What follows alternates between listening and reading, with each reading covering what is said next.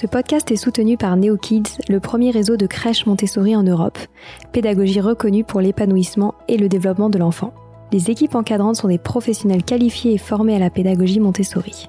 NeoKids offre également une alimentation saine avec des repas exclusivement bio. Les crèches NeoKids sont équipées avec du mobilier et du matériel pédagogique Montessori, permettant à l'enfant de développer sa concentration et son intelligence. Merci à notre partenaire officiel pour son engagement.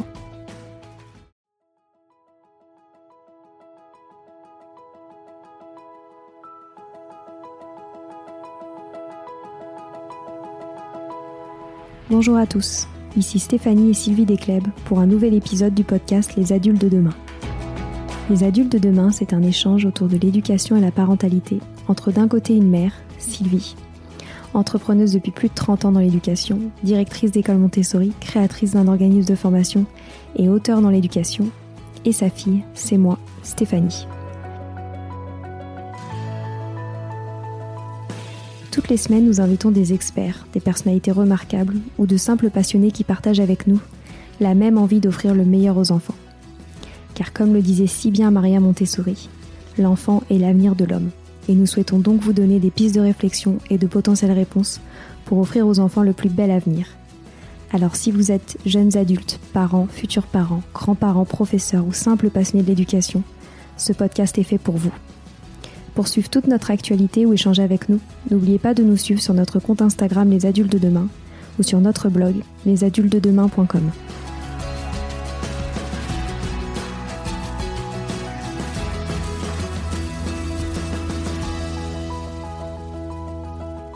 Aujourd'hui, on parle d'un sujet qui me touche particulièrement, celui de l'orientation scolaire et plus globalement de la prise de décision pour devenir acteur de son futur. Hector Ballas est passionné d'orientation scolaire et a créé Impala, un outil d'orientation pour les professeurs, les établissements scolaires et les parents. Hector l'a bien compris, le vrai challenge aujourd'hui de l'orientation scolaire est d'apprendre aux enfants, le plus tôt possible, à déconstruire les stéréotypes et les biais professionnels, à savoir prendre des décisions, s'écouter et s'affirmer pour se diriger vers la voie qui nous anime vraiment, sans se fier à l'environnement social, à la vie des parents, des professeurs ou même des camarades de classe. Je vous laisse donc découvrir les propos d'Hector, qui sont fins, réfléchis et animés d'une réelle volonté de laisser aux jeunes construire leur propre vie.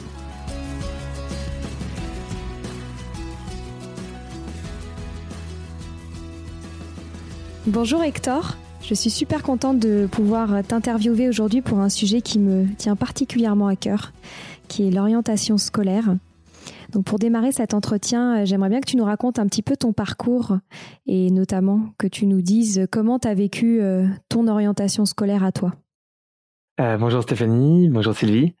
Alors, euh, mon parcours personnel. alors moi, j'ai jamais eu vraiment de problème avec l'orientation en réalité. Euh, j'étais j'étais dans un collège à Paris où je faisais euh, élever un japonais. C'était une technique de ma mère pour euh, pour pas que j'aille dans mon collège de secteur qui était un petit peu un petit peu dur. Et donc je me suis retrouvé dans ce collège-là où j'étais premier de la classe avec félicitations tous les trimestres et, et fait progressivement mon, mon j'ai grandi, on va dire, c'était la puberté, et euh, je suis passé euh, de premier de la classe à deuxième, troisième, etc. Mes notes ont chuté, sont passées de 16 à 15, puis le 15 sont en 14, puis en 13, puis en 12. Euh, je suis retrouvé à 9 de moyenne en première générale.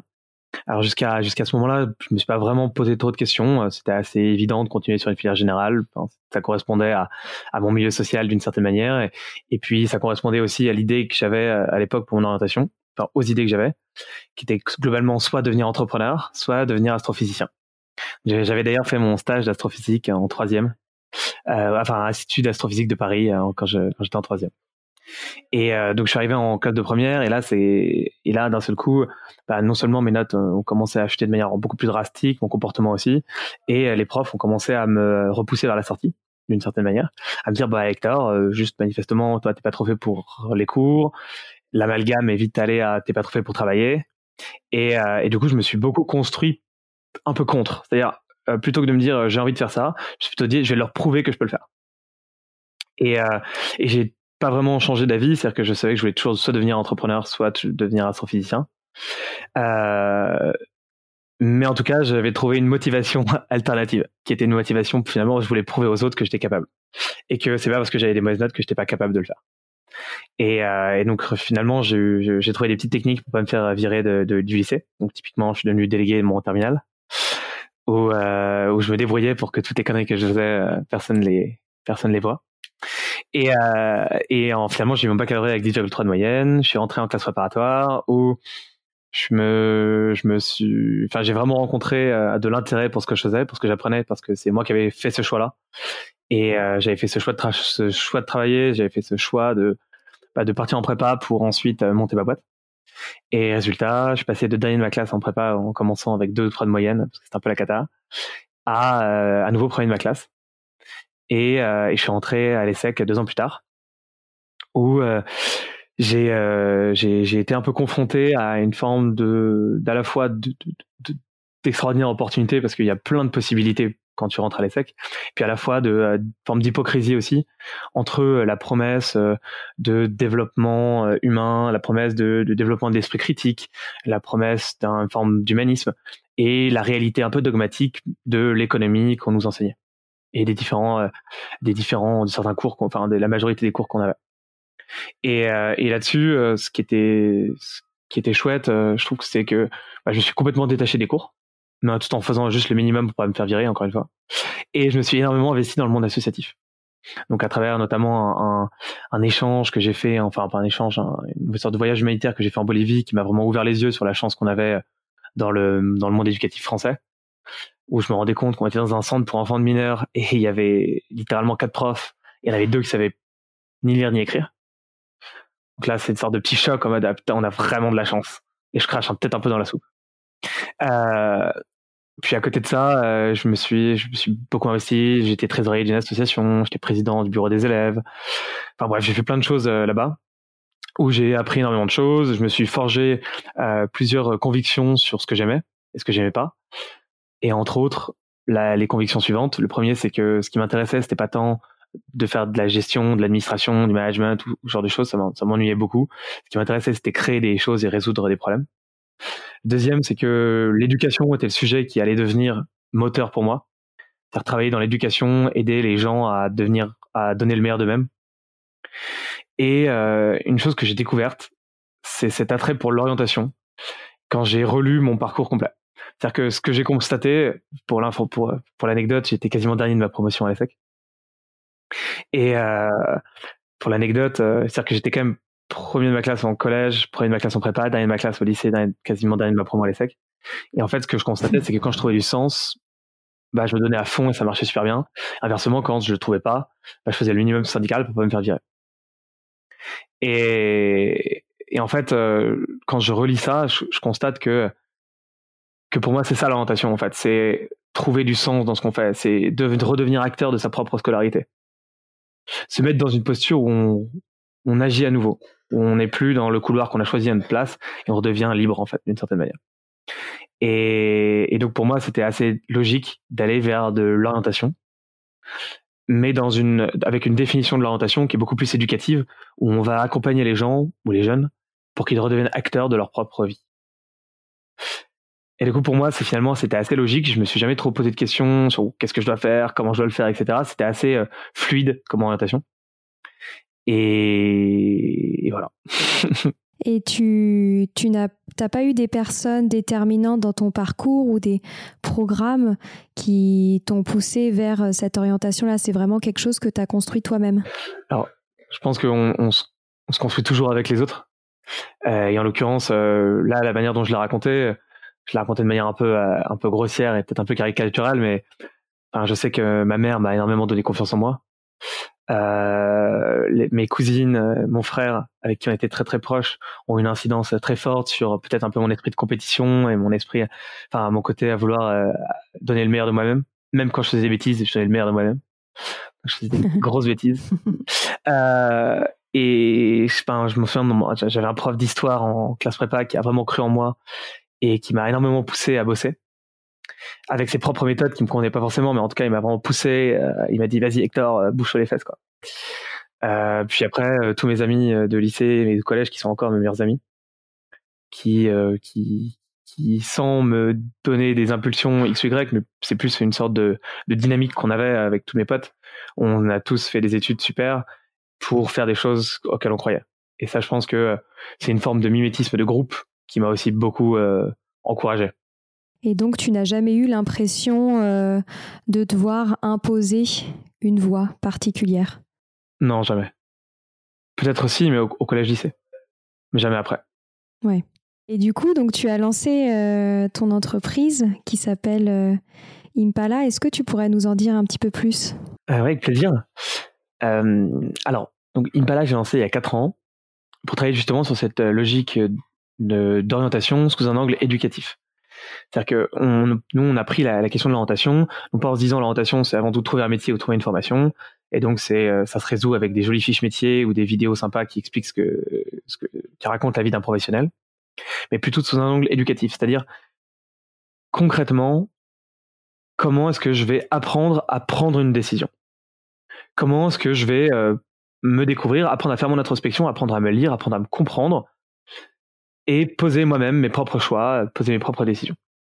Et en fait, euh, quand une fois qu'on a conclu que l'orientation, ça se traitait sous un angle éducatif, en fait, on a on, a creusé, on a creusé, on a creusé, et en fait, on s'est rendu compte que l'orientation c'était extrêmement vaste, extrêmement complexe, et euh, qu'il y avait plusieurs gros enjeux sous-jacents.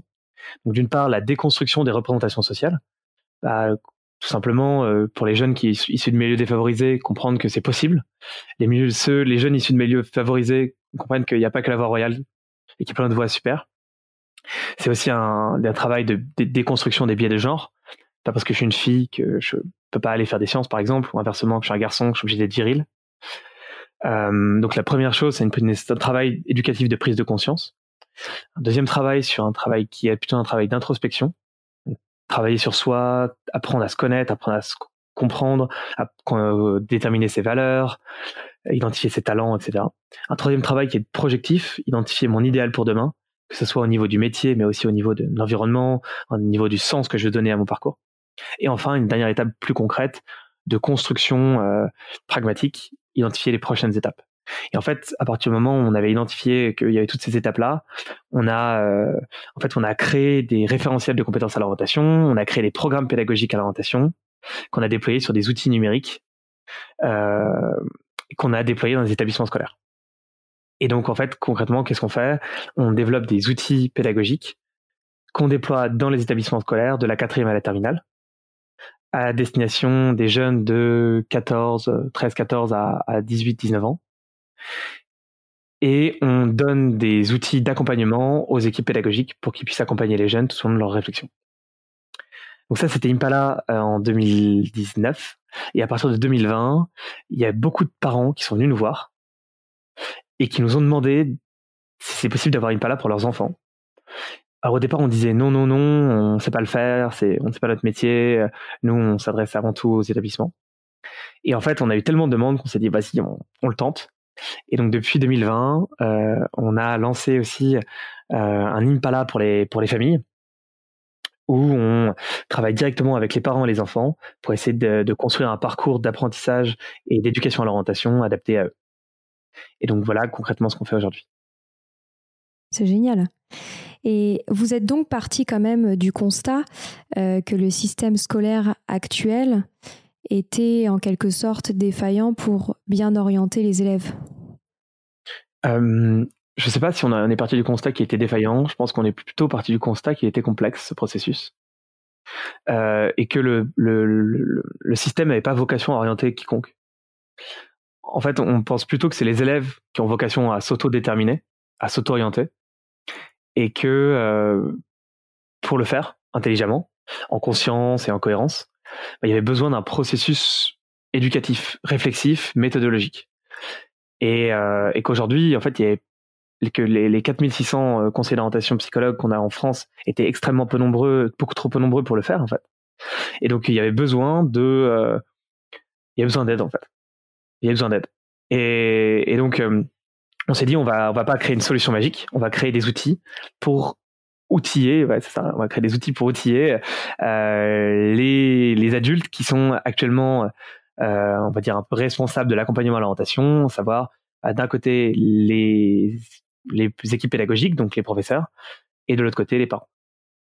Parce que j'ai vu notamment sur le blog euh, sur lequel tu écris euh, des articles euh, cette phrase qui m'a interpellée, le système éducatif est trop linéaire et les voies que nous choisissons nous sont dictées par notre environnement social.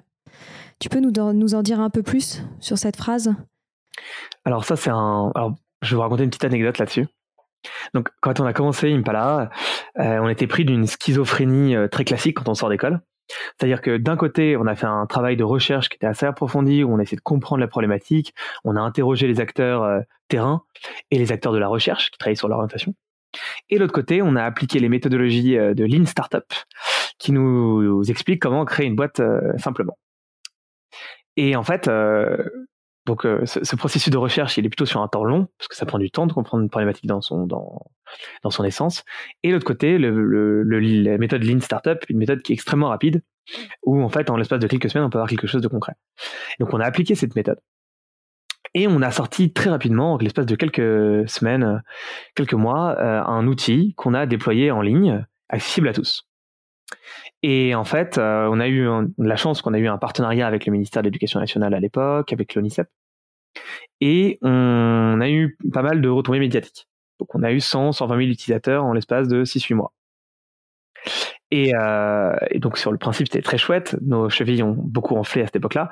Et Et en fait, euh, ce, qui s'est passé, c'est que euh, donc en fait, on avait une sorte d'outil qui était sympa, c'était une sorte de moteur de recherche intelligent où tu pouvais découvrir des métiers à partir d'une carte interactive, identifier ensuite les formations qui menaient à ces métiers et les établissements qui proposaient ces formations en France.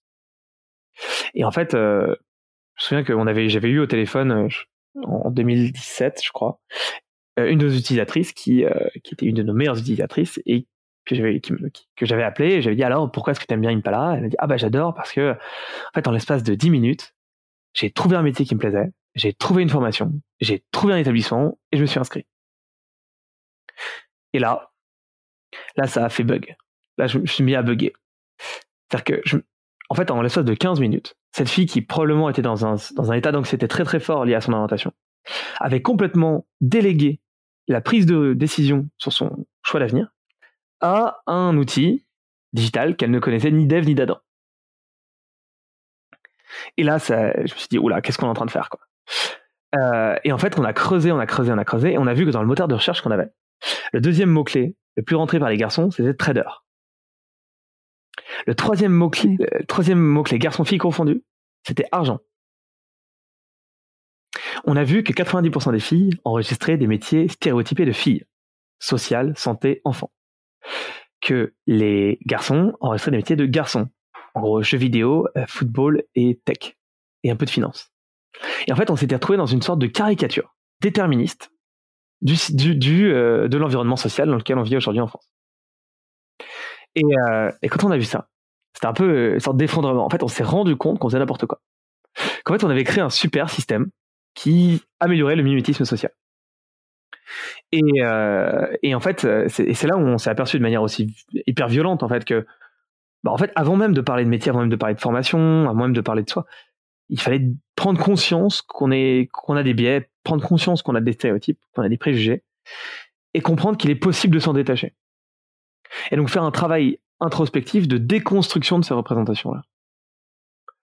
Et, en l'occurrence, le système scolaire, euh, par sa construction assez linéaire, c'est-à-dire que quand tu es au collège, tu vas au lycée, quand tu vas au lycée, après, tu vas, si tu es bon, tu es emmené dans telle ou telle voie, si tu es moins bon, tu es emmené dans telle ou telle voie.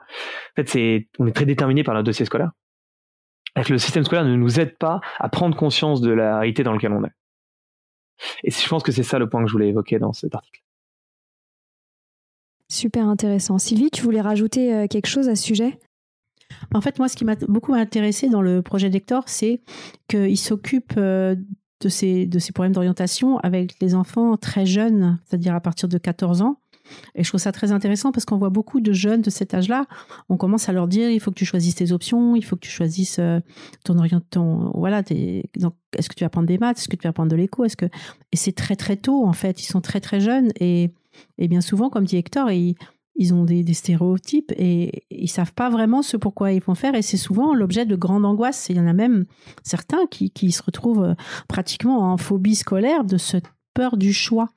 Et donc, c'est ce qui m'avait beaucoup intéressé, c'est, le fait que tu t'en occupes très jeune, en fait, de, l'orientation. Parce que souvent, on, pense à l'orientation en première et terminale, et c'est, c'est tard.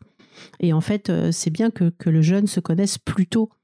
Donc c'est aussi ça qui, qui j'ai trouvé très intéressant dans, ton projet et aussi que tu formes les équipes pédagogiques. Quoi. Tu, tu, ne, tu ne te contentes pas justement d'avoir un entretien avec le jeune, ce que moi je l'avais fait avec mes enfants. Hein. Je les ai emmenés, ils ont eu un entretien, des questionnaires. Et la fois d'après, on va voir le, euh, la personne, le psychologue, et il nous dit bah, tiens, il est fait pour ci, pour ça. Et mais, mais ça me semble un peu court pour choisir une, une destinée. quoi. Et je trouve qu'il y a justement, comme Stéphanie disait, il y a tellement de gens aujourd'hui qu'on rencontre dans nos formations qui sont en reconversion parce qu'ils se rendent compte qu'ils se sont trompés de voie en fait. Et c'est triste de se rendre compte de ça à, 30 ans, 40 ans, quoi. À 30 ans, ça va encore, mais à 40 ans, c'est plus difficile, quoi. Donc c'est ça que j'ai trouvé très intéressant et que tu commences vraiment très jeune à, accompagner euh, les, équipes pédagogiques aussi. Tu, interviens plus auprès des équipes pédagogiques. Si tu, peux expliquer ça, comment, comment, tu, comment vous intervenez en fait dans les établissements scolaires? Alors, euh, donc nous on intervient autant dans les collèges que les lycées. Et euh, donc, pour, euh, en gros, pour les, nous, on va considérer les équipes pédagogiques. En l'occurrence, ce sont les professeurs principaux, de temps en temps les autres professeurs, et puis de temps en temps les adjoints, la direction, la professeur, le ou la professeur documentaliste, parfois le ou la conseillère d'orientation quand il y en a un dans l'établissement. Et on va faire en sorte qu'ils soient, qu'ils qu soient on va dire euh, aux différents aspects de ce qu'on fait. C'est-à-dire, en premier lieu, bah, comprendre comment fonctionnent les outils qui sont à leur disposition, comprendre comment ils peuvent accompagner et animer une classe, comprendre quel type d'informations ils peuvent récupérer euh, des élèves, et aussi et surtout, en fait, c'est comprendre ce qu'on appelle la pédagogie d'accompagnement à l'orientation. C'est-à-dire que si je, vais simplifier un peu à outrance, excusez-moi pour ces caricatures, mais euh, Aujourd'hui, dans les donc dans les SP euh, et les ISFEC, donc les organismes de formation des, enseignants, on, apprend, on fait beaucoup de disciplinaire, on fait quasiment pas de pédagogie. Et, euh, et du coup, l'image qui en est, c'est que on va avoir des, professeurs qui sont extrêmement forts dans leur discipline et qui vont construire leur légitimité sur ce savoir-là. Je suis légitime parce que je sais. Et d'ailleurs, c'est la notion de maître euh, magistral, c'est ça. Je suis, je suis le maître, je sais. Et en fait, en orientation, le problème, c'est qu'on ne sait pas. C'est qu'en fait, personne ne sait vraiment. Déjà parce que des métiers, il y en a des milliers, parce que des formations, ça change tout le temps, parce que des réformes, il y en a à l'appel, parce que les passerelles, on, personne vraiment les comprend.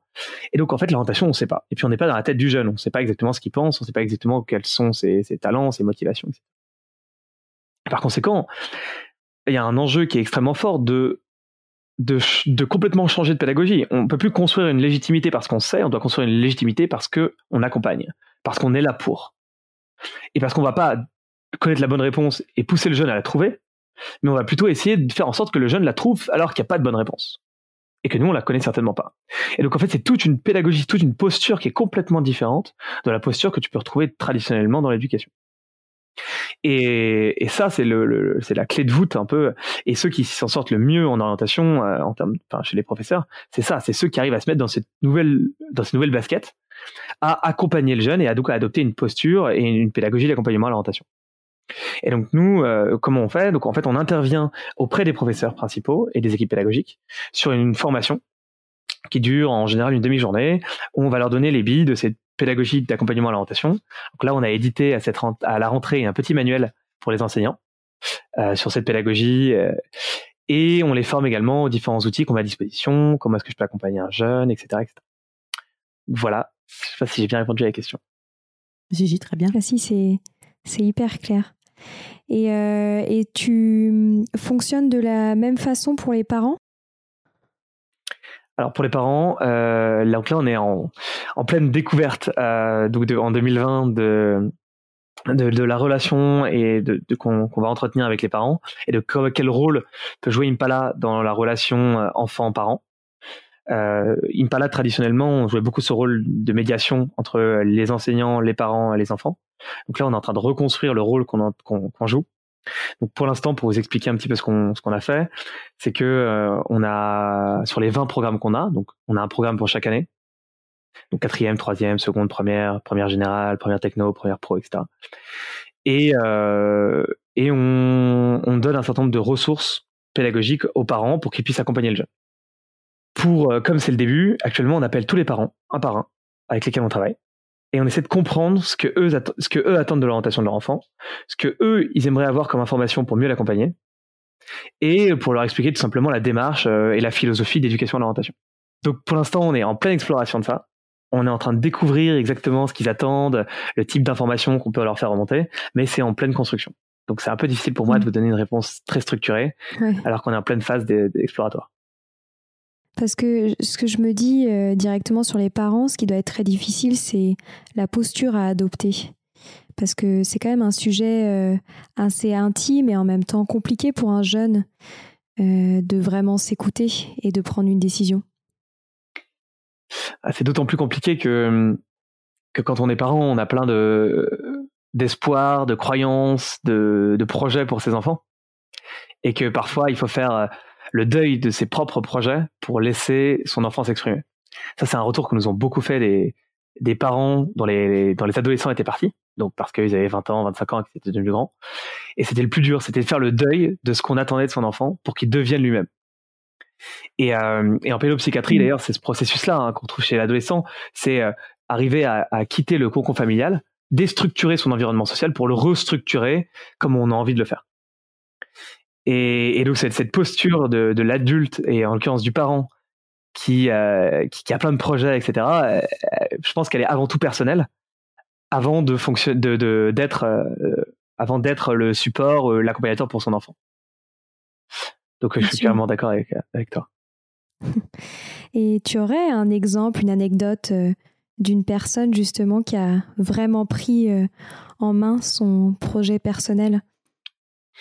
Mmh. alors, en réalité, on en a pas mal. On en a pas mal, on en a, on a un peu de tout. C'est-à-dire qu'on a des cas euh, assez dingues euh, où on a des élèves qui arrivent en terminale euh, avec leur croyances. ouais, moi, je veux faire médecin. Ok, super. Et puis qui, au fait, au bout de quelques mois, changent complètement d'avis. Se rendent compte qu'en fait, ils n'avaient aucune idée de ce que c'était que ce métier qui, dès qu'ils explorent un peu, se rendent compte qu'en fait, ça leur correspond pas du tout, et changent complètement, du tout au tout.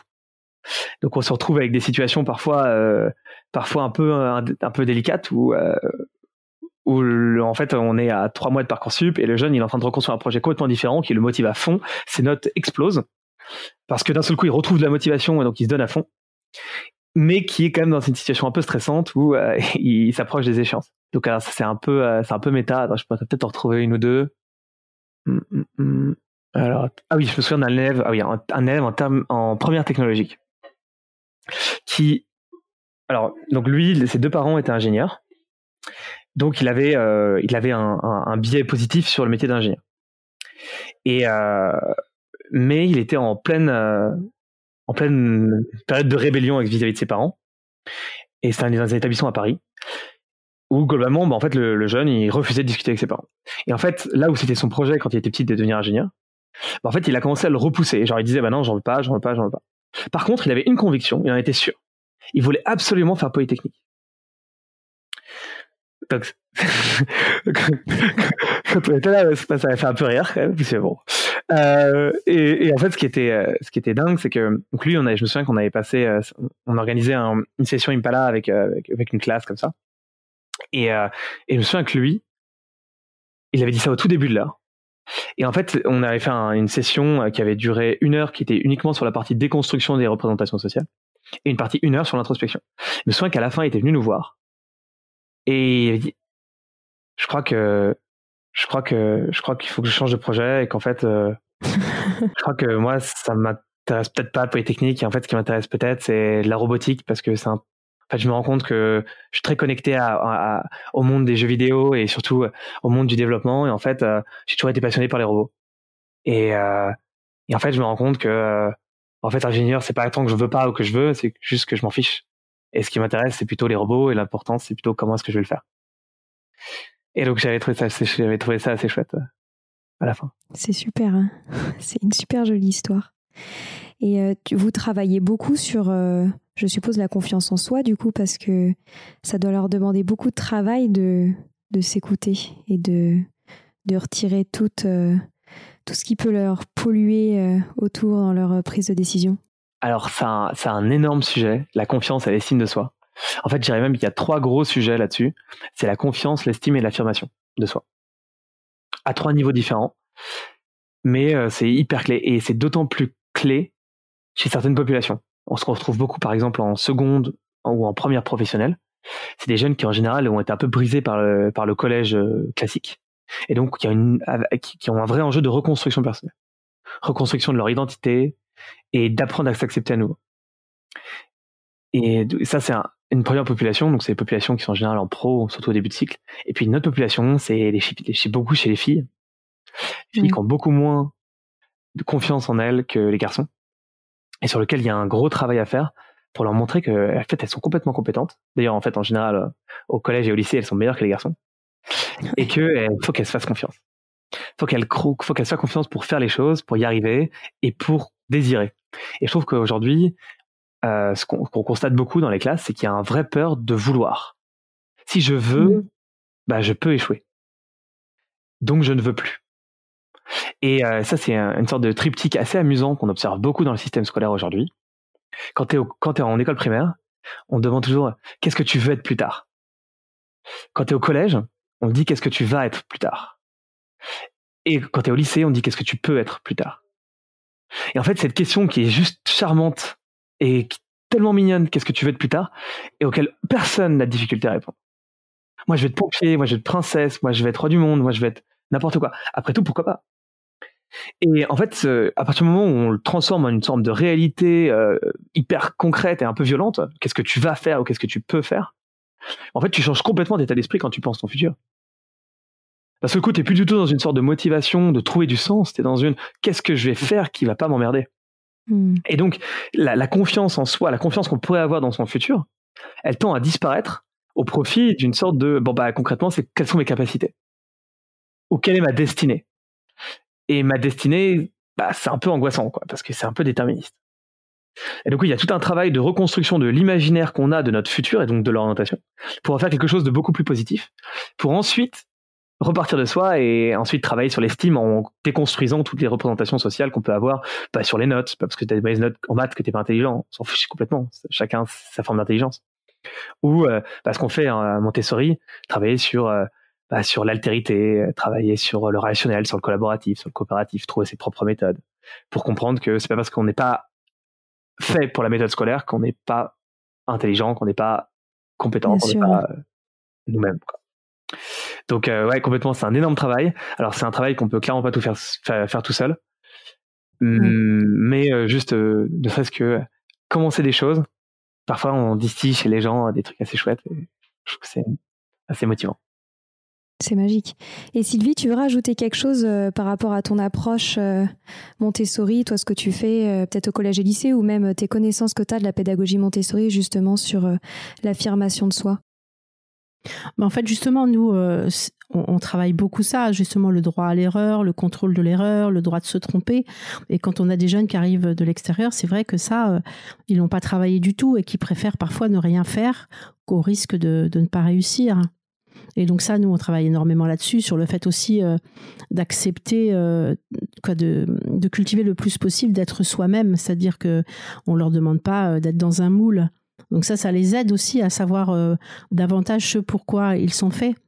Mais ce que je remarque aussi de, ce qui leur, euh, ce qui, ce qui fait peur aussi dans l'orientation, je trouve, c'est euh, la pression de la société aussi, parce que parfois ils disent, je sais pas, je veux être je dis n'importe quoi, architecte, et on va leur dire euh, ah mais non, tu n'auras jamais de boulot, il y a trop de chômage, tu gagneras pas ta vie avec ça. Il y a, quand même tout un côté euh, des adultes, même euh, en tant que parents aussi, parce qu'il y, a, y a les peurs. Quand les, quand les enfants ne choisissent pas une, une voie classique qui va vraiment les mener pour les adultes au succès, ça fait peur et souvent on, on réfrène justement leur passion, ce, ce qu'ils aimeraient faire. Et nous, justement, bon, moi, à, l'école, je leur dis, euh, il faut vraiment réaliser vos rêves et ne pas euh, répondre à la question qu'est-ce que tu vas devenir euh, parce que ce qu'on aurait envie d'entendre, quoi, et qui, qui soi-disant marche. Donc, ils vont devenir tous dans la finance, dans la banque, ceci, cela. Et ça, je trouve qu'aussi, c'est une grosse pression pour les jeunes. Parce que ça, je l'ai remarqué souvent des profs à qui les jeunes disent Je veux faire tel métier. Ah, mais non, tu n'auras pas de débouché, il n'y a pas de travail. Et ça, je trouve ça super difficile pour eux Et donc, ça, je trouve ça bien aussi le système où on leur permet de se connaître eux-mêmes, d'être eux-mêmes. Et quand on intervient tôt, comme en quatrième, bah, c'est encore possible, quoi. Et aussi de travailler sur le fait que je peux me tromper, quoi. Je peux me tromper, je peux. Voilà, c'est pas grave, j'essaye, quoi, j'entreprends. Et ça, c'est hyper important, mais c'est pas trop le système français, quoi. Pas encore. pas encore. ça va venir. Hector, tu aurais euh, des résultats à nous partager? Combien de, Avec combien d'écoles est-ce que vous travaillez aujourd'hui? Combien de jeunes vous avez accompagnés? Euh, Ouais, alors nous on travaille avec un peu plus de 300 établissements là maintenant, euh, dans 75 départements, en France et depuis peu. En Wallonie également. On travaille donc avec, on a accompagné un peu plus de 80 000 jeunes euh, sur des parcours, donc 80 000 jeunes sur à minima un an. Et donc un an, ça équivaut à entre une dizaine et une quinzaine d'heures. Hum, et peut-être une information, euh, la dernière en, date qu'on a sur l'impact. Euh, alors l'impact, c'est très difficile à mesurer pour nous parce que soit on le voit à très long terme, en fonction de euh, du, du, bonheur du, dans la vie de, du jeune euh, quand il devient adulte, soit on peut le mesurer en fonction de son état de motivation à la fin de l'année et le comparer avec celui du début de l'année. Donc peut-être pour vous donner un ordre de grandeur, on a mesuré au début de l'année l'état de motivation des jeunes vis-à-vis de leur projet. Est-ce qu'ils ont un projet? Est-ce qu'ils sont motivés par ce projet? Donc on avait 29% de jeunes qui nous répondaient oui. Euh, donc là je mêle des élèves de quatrième à la terminale. Et à la fin, il y a 89% des jeunes qui nous disent je suis très motivé par mon projet.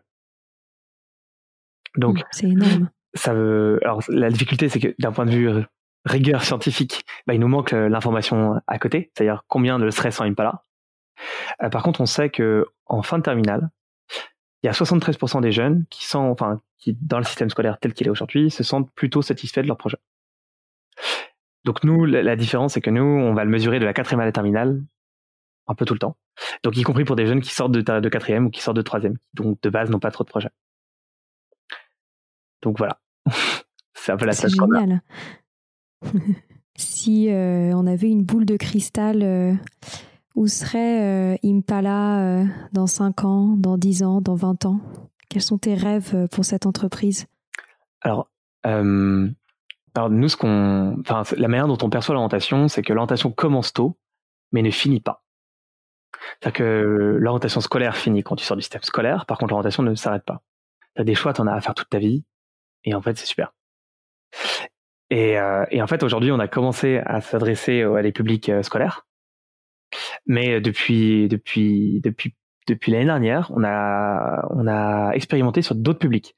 Donc sur des publics, en l'occurrence, euh, en situation de décrochage ou des décrocheurs, notamment avec des missions locales. On a travaillé avec des jeunes en situation de handicap. Et, euh, et on, a, on a expérimenté également sur des BTS, donc des jeunes qui rentrent dans le système du supérieur. Et c'est que le début. L'objectif, c'est d'adresser tous les jeunes, puis tous les gens, de 13 à 90 ans, euh, en France et dans le monde entier. Parce que l'enjeu de l'orientation ne s'arrête pas aux frontières de la France. Donc si je devais maintenant positionner des, euh, des, des, étapes à 5 et 10 ans, je dirais que pas, dans 5 ans, euh, on accompagnera peut-être euh, pas, 10 millions de personnes dans le monde entier, dans une quinzaine de pays, de 15 à je sais pas, 30 ans. Et dans 10 ans, on accompagnera peut-être 50 millions de personnes dans tous les pays du monde, de 13 à 100 ans. en tout cas, je vous le souhaite. C'est un magnifique projet. On arrive à, à la fin de cet entretien. Vraiment, euh, c'était très riche et ça fait beaucoup réfléchir parce que, en effet, je pense qu'il y a du boulot sur le côté scolaire, mais également euh, sur le côté professionnel et sur toutes les prises de décision euh, pendant la vie d'adulte. Donc, euh, je vous souhaite beaucoup de réussite et merci beaucoup Hector pour ton temps, c'était passionnant. Merci beaucoup Stéphanie. Merci Sylvie. Ouais, merci beaucoup Hector. Voilà, c'est fini pour aujourd'hui. On espère que cet épisode vous a plu. Avant de se quitter, on a quand même besoin de vous. Si après avoir écouté cet exposé, vous ressortez avec plein d'idées pour apporter le meilleur aux enfants, n'oubliez pas de nous laisser 5 étoiles et un petit commentaire sur Apple Podcast, sur iTunes ou toute autre plateforme d'écoute de podcast. Cela nous aidera à mieux ressortir et surtout à nous motiver pour continuer cette aventure ensemble. Si vous avez des suggestions, des idées de thèmes, des questions à poser, n'hésitez pas à nous contacter sur les réseaux sociaux, Instagram ou LinkedIn, en tapant Les adultes de demain. Nous serions ravis d'échanger avec vous. Si vous souhaitez en savoir davantage sur Sylvie, je vous invite vraiment à aller voir son blog sylvidesclep.com ou à la suivre sur Instagram en allant sur son profil sylvidesc, D-E-S-C, Montessori. Enfin, si vous souhaitez en savoir plus sur le calendrier des prochaines formations Montessori, rendez-vous sur www.apprendre-montessori.fr. On a hâte de vous retrouver vite et à très bientôt sur les adultes de demain.